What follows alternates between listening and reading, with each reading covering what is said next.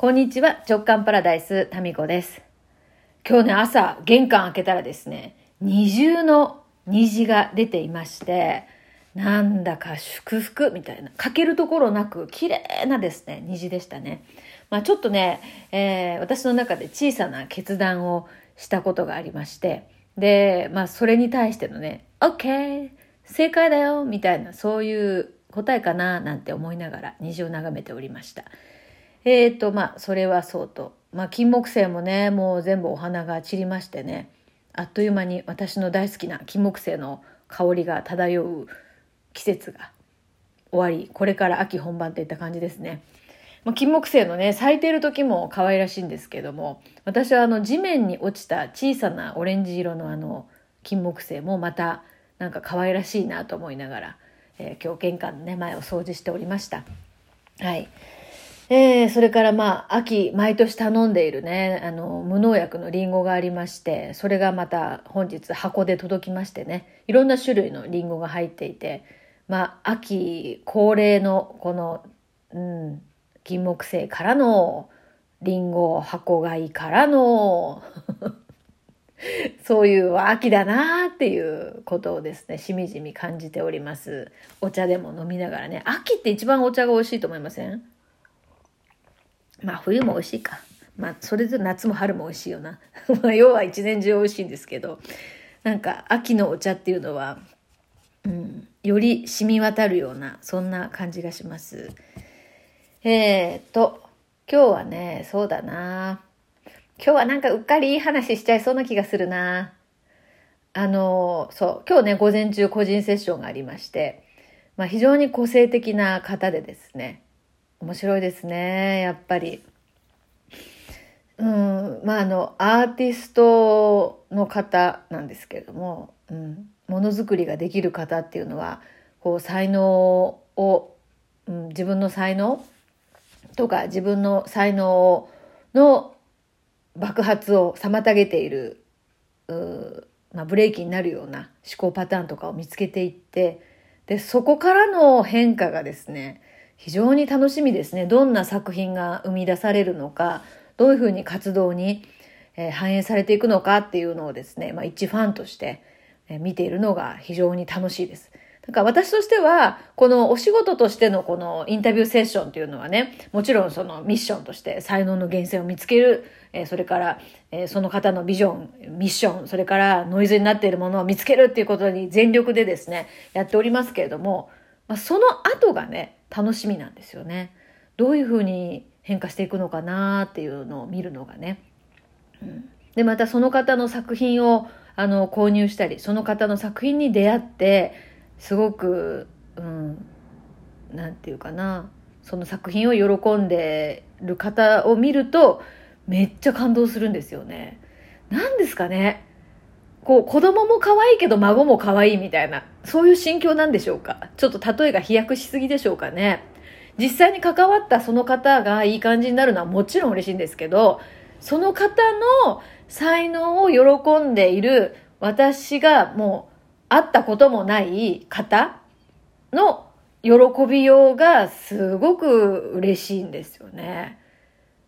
なん、なんなんですかね、これ。なんかその才能が生かされてることに関して心震えるんですよ。まあ、ですから私としては、その、まあね、お仕事としてやるセッション以降が、実は、えー、一人静かに楽しんでおります。はい。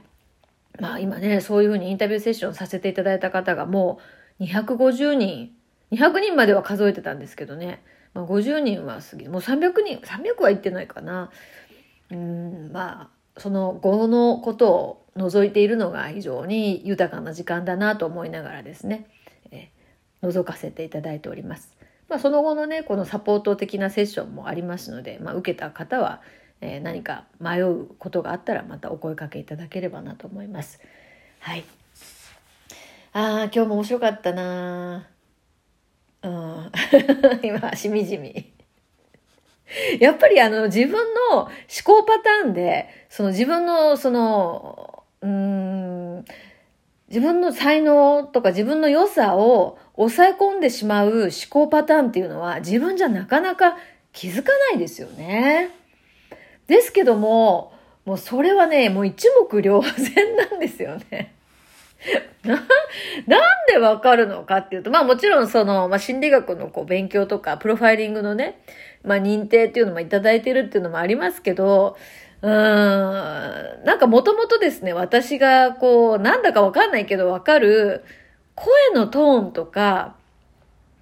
声の色声色っていうんですかね。そこを頼りに聞いていくところが、まあ、大きいんですよね。やっぱり声って、その人のもう潜在意識に関わる領域から出てると思うんですよ。だから、その声をね、よくこう、観察するというか感じていると、その言葉、言葉の意味とかではなく、その言葉を発した時のその人の思い、潜在的な思いですね。それがその音に反映されているので、その言葉だけではなくて、その、なんでその話とかその言葉が出てきたのかっていうのを質問していくと、ちゃんとそこに答えがあるっていう、そこがね、まあ、見つける魂が、もう、もうええみたいな感じ。大丈夫私。いや、ちゃんとやってますから。ちゃんとやってます。えー、ですからものすごくなんかお宝を発掘したみたいなですね。えー、なんかそういう、うん、感動が毎回ありますね。はい。ということで今日午前中のセッションも非常に楽しかったと。うん。まあ、才能の源泉を、才能の上、うんと、才能の源泉ですね。源泉、その、えっ、ー、と、源を見つけていくっていうのを、そのインタビューセッション声を頼りに見つけていくのも楽しいですけど、まああの、そうですね、今日はそうだな。ちょっとなんか皆さんにためになる話でもしてしまおうかしら。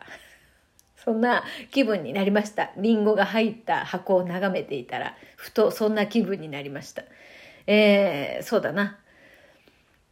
まあ、本当に皆さんのお悩みを聞き続けて10年以上が経ちました。早くも。本当、私も好きよね。なんかね。やっぱ人が好きなんですよね。うん。で、人の、まあお悩みってお悩みが楽しいわけじゃなくて、そのお悩みをクリアになった先にその人の、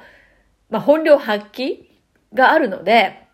まあそこがすごくうん、愉快だっていうことと、まあ悩んでいる姿もこう言っちゃ怒られそうですけど、非常に美しいなって思う私の何か、その人間ひっくるめて全部美しいなって思う、もう思いがあったりするわけですよ。まあ、そんなこんなで、えー、悩みを聞き続けて10年以上。皆さんのお悩み、三大悩みってなったら、やっぱりお金、人間関係、あと、まあ、健康上のこととかもあると思うんだけど、そっちは私はもう本当に、あの、素人っていうか、私自身もプロにいつもお願いしてるので、体のことに関しては、えー、ちょっと私はですね、何も言えないところがあるんですけども、わからないですけども、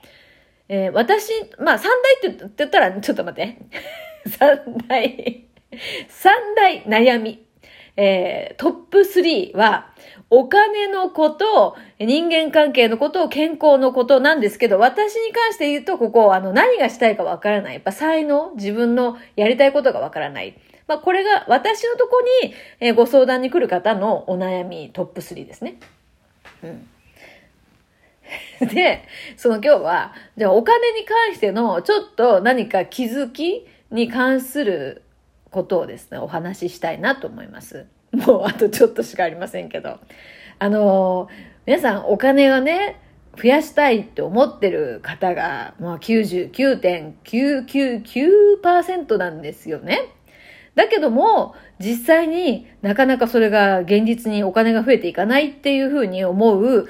うん、状況の方が非常に多いわけですよ。で、どうやったらそのお金のブロックを外せますかっていうお悩み、ご相談が結構多いんですけど、まあ、まあ、それぞれケースバイケースなんですけどね。一つ今日皆さんに、おんと、投げたい質問は、お金が増えれば増えるほど、何が増えると思っているのか。ここがね、非常に大きいんですよね。お金が増えれば増えるほど増えると思っている、それは何でしょうか？ここなんですよ。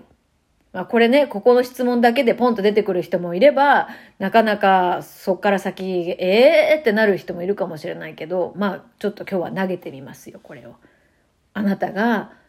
お金が増えれば増えるほど、増えると思っているもの、それは、ぶっちゃけ何ですか？そのぶっちゃけってとこが大事なんですよ。本心では何が増えると思っているのか。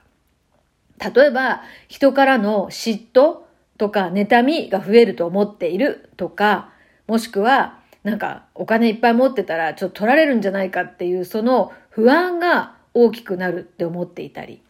だとしたら、お金増やしたいと思いながら潜在意識の方が勝つわけなんで、不安も大きくなるとしたら、それはもう増やしたくないが本心になってくるんですよ。一方、お金が増えれば増えるほど、なんか自分の、例えば私だったら、見つける、うん、喜びが増えていくとかね。なんかもっと巨大なエリアで見つけるっていう作業ができるとか、ワクワクするとこにつながってたら、それは増えていくんですよ。というふうなこと。そういうこと。ムカつくわ、もうこの人。私よく息子たちにムカつくわって言われるんですけど、今はそう思いました。うん、なんでムカつくわっていうかよくわかりました。うん。まあ、ちょっとね、お金が増えれば増えるほど、何が増えると本心で思っているのか、ここをですね、ちょっとこのね、秋風に吹かれながら考えてみてはいかがでしょうか。